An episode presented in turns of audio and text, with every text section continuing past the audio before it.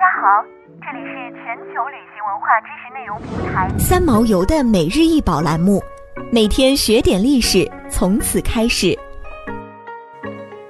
米洛的维纳斯，又称米洛斯的阿弗洛狄特，断臂的维纳斯，高二点零二米。一八二零年，这座雕像在希腊的米洛斯岛被发现，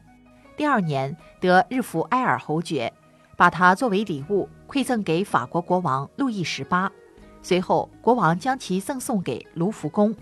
米洛的维纳斯与蒙娜丽莎、胜利女神像并称为卢浮宫三大镇馆之宝。这尊女神雕像是由两块帕洛斯岛大理石在群居部位拼接而成的，其中左手臂和左脚分别单独雕刻。这种方法在古希腊社会广泛使用。尤其在公元前一百年雕像的诞生之地基克拉迪群岛，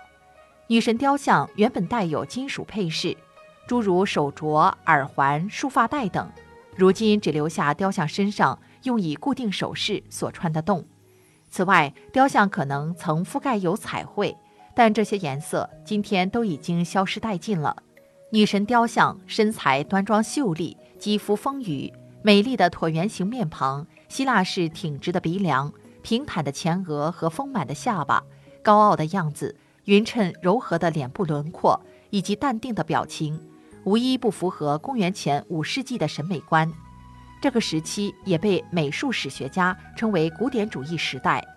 而对其发型及玲珑曲线的精致刻画，令人联想到公元前四世纪古希腊著名雕塑家普拉克西特的风格。然而，雕像也体现了稍后希腊化时代的创新。希腊化时代始于公元前四世纪，结束于公元前一世纪。雕像头部与身躯均完整，但左臂从肩下已缺失，右膀只剩下半截上臂，下半身围着宽松的裹裙，左腿微微提起，重心落在右腿上，身体微微倾向右侧，构成一个十分和谐而优美的体态，富有韵律感。充满了巨大的艺术魅力，